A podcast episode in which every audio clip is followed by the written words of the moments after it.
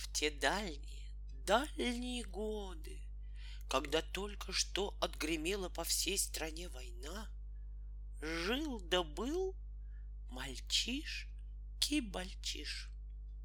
В ту пору далеко прогнала Красная Армия белые войска проклятых буржуинов, И тихо стало на тех широких полях, на зеленых лугах, где рожь росла, где гречиха цвела, где среди густых садов до вишневых кустов стоял домишка, в котором жил мальчиш по прозванию Кибальчиш.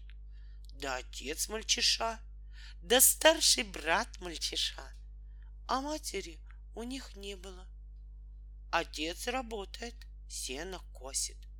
Брат работает, сено возит. Да и сам мальчиш то отцу, то брату помогает или просто с другими мальчишами прыгает да балуется. Хорошо. Не визжат пули, не грохают снаряды, не горят деревни. Не надо от пуль на пол ложиться, не надо от снарядов в погреба прятаться, не надо от пожаров в лес бежать, нечего буржуинов бояться, некому в пояс кланяться. Живи и работай, хорошая жизнь. Вот однажды, дело к вечеру, вышел мальчишки-мальчиш на крыльцо. Смотрит он, небо ясное, ветер теплый, солнце к ночи за черные горы садится. И все бы хорошо, да что-то нехорошо. Слышится мальчишу, будто то ли что-то гремит, то ли что-то стучит.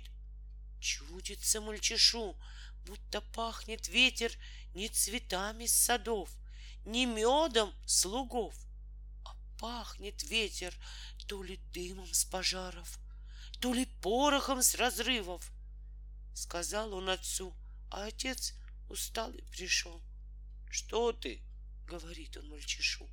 Это дальние грозы гремят за черными горами. Это пастухи дымят кострами за синей рекой. Стада пасут, да ужин варят. Иди, мальчиш, и спи спокойно. Ушел мальчиш, лег спать. Но не спится ему, но никак не засыпается. Вдруг слышит он на улице топот, у окошка стук. Глянул мальчишки, мальчиш в окно и видит, стоит у окна всадник.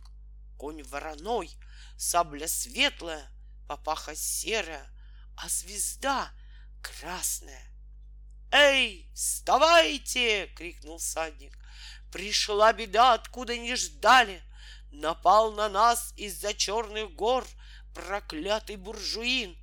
Опять уж свистят пули, опять уже рвутся снаряды.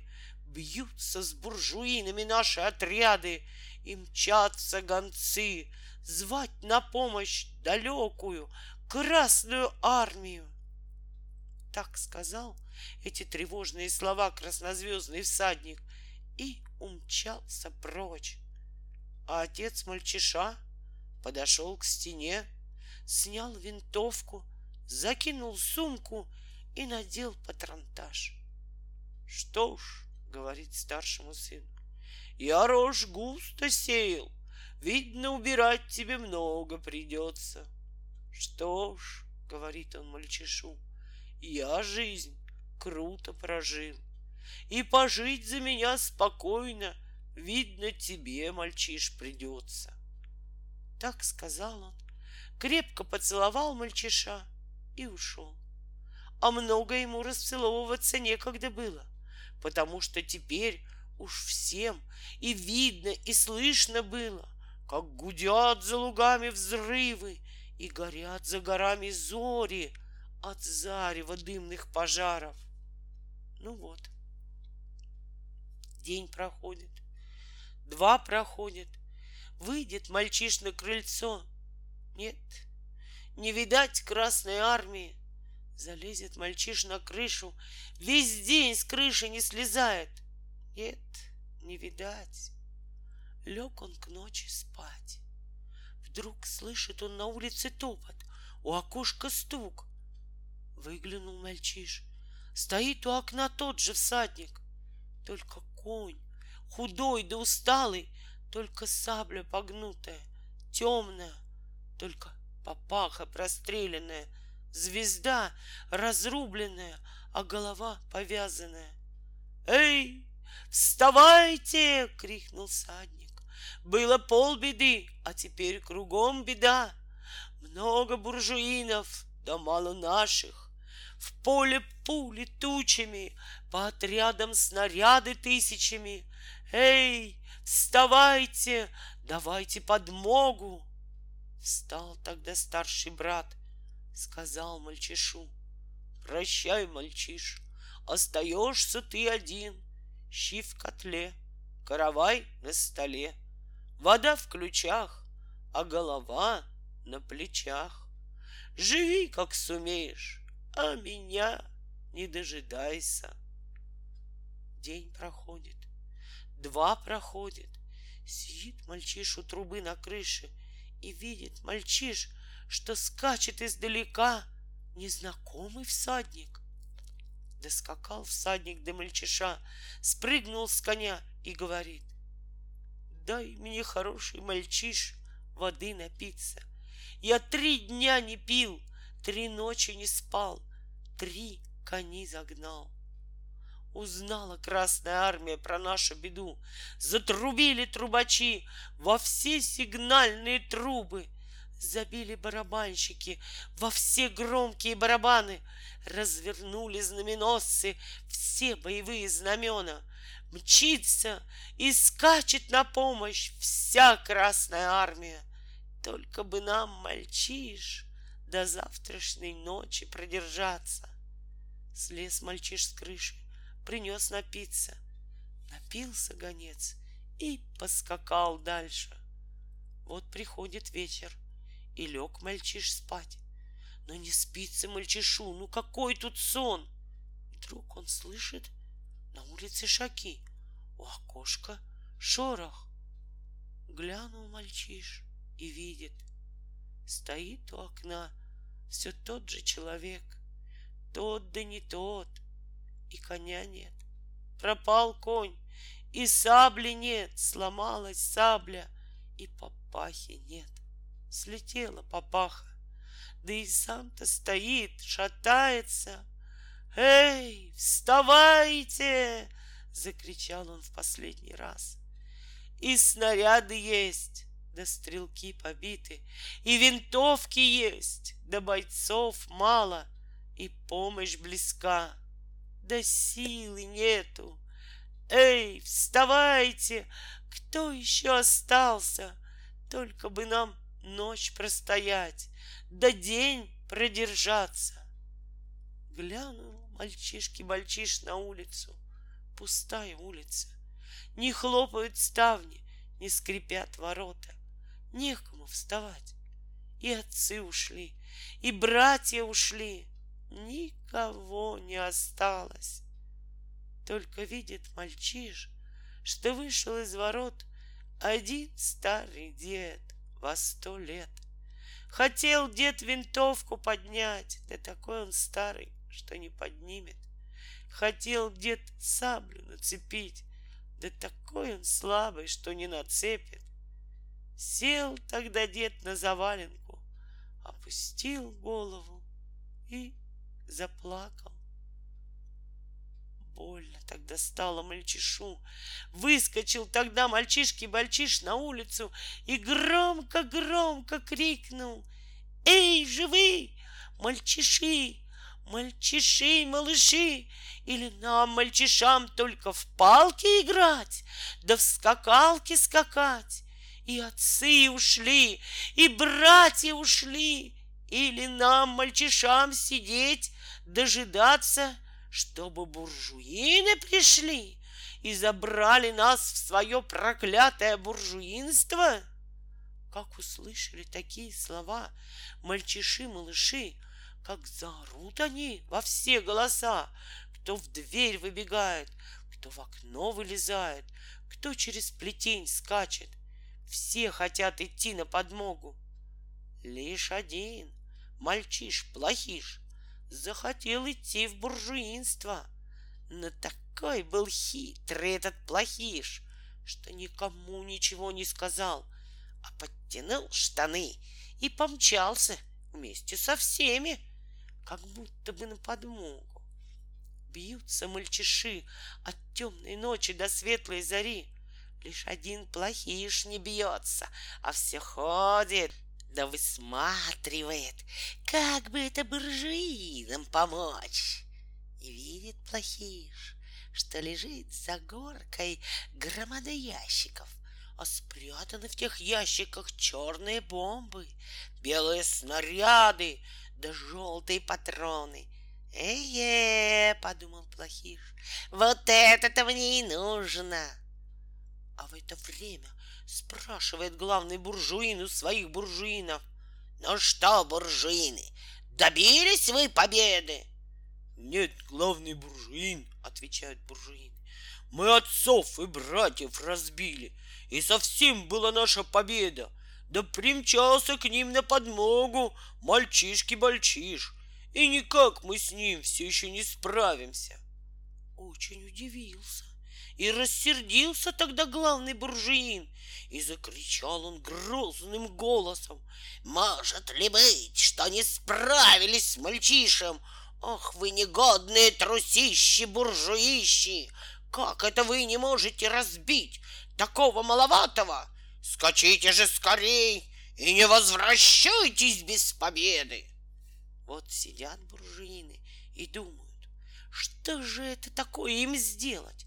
Вдруг видят, вылезает из-за кустов мальчиш-плохиш и прямо к ним.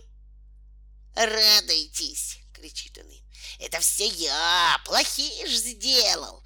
Я дров нарубил, я сено натащил, и зажег я все ящики с черными бомбами, с белыми снарядами, да с желтыми патронами. То-то сейчас грохнет!» Обрадовались тогда буржуины, записали поскорее мальчиша-плохиша в свое буржуинство и дали ему целую бочку варенья, да целую корзину печенья. Сидит мальчиш-плохиш, жрет и радуется. Вдруг как взорвались зажженные ящики, и так грохнуло, будто бы Тысячи громов в одном месте ударили, и тысячи молний из одной тучи сверкнули. «Измена!» — крикнул мальчишки-мальчиш. «Измена!» — крикнули все его верные мальчиши. Но тут из-за дыма и огня налетела буржуинская сила и схватила, и скрутила она мальчишаки-мальчиша. Заковали мальчиша в тяжелые цепи, посадили мальчиша в каменную башню и помчались спрашивать, что же с пленным мальчишем прикажет теперь главный буржуин делать. Долго думал главный буржуин, а потом придумал и сказал, «Мы погубим этого мальчиша, но пусть он сначала расскажет нам всю их военную тайну. Вы идите, буржуины, и спросите у него, Отчего мальчиш бились с Красной Армией сорок царей да сорок королей? Бились, бились, да только сами разбились. Отчего мальчиш? И все тюрьмы полны, и все каторги забиты, и все жандармы на углах, и все войска на ногах. А нет нам покоя ни в светлый день, ни в темную ночь. Отчего, мальчиш, проклятый кибальчиш, и в моем высоком буржуинстве, и в другом равнинном королевстве, и в третьем снежном царстве, и в четвертом знойном государстве в тот же день, в раннюю весну, и в тот же день в позднюю осень. На разных языках, но те же песни поют, в разных руках, но те же знамена несут, те же речи говорят, тоже думают и тоже делают. Вы спросите, буржуины, нет ли мальчишу Красной Армии военного секрета? Пусть он расскажет секрет. Нет ли у наших рабочих чужой помощи?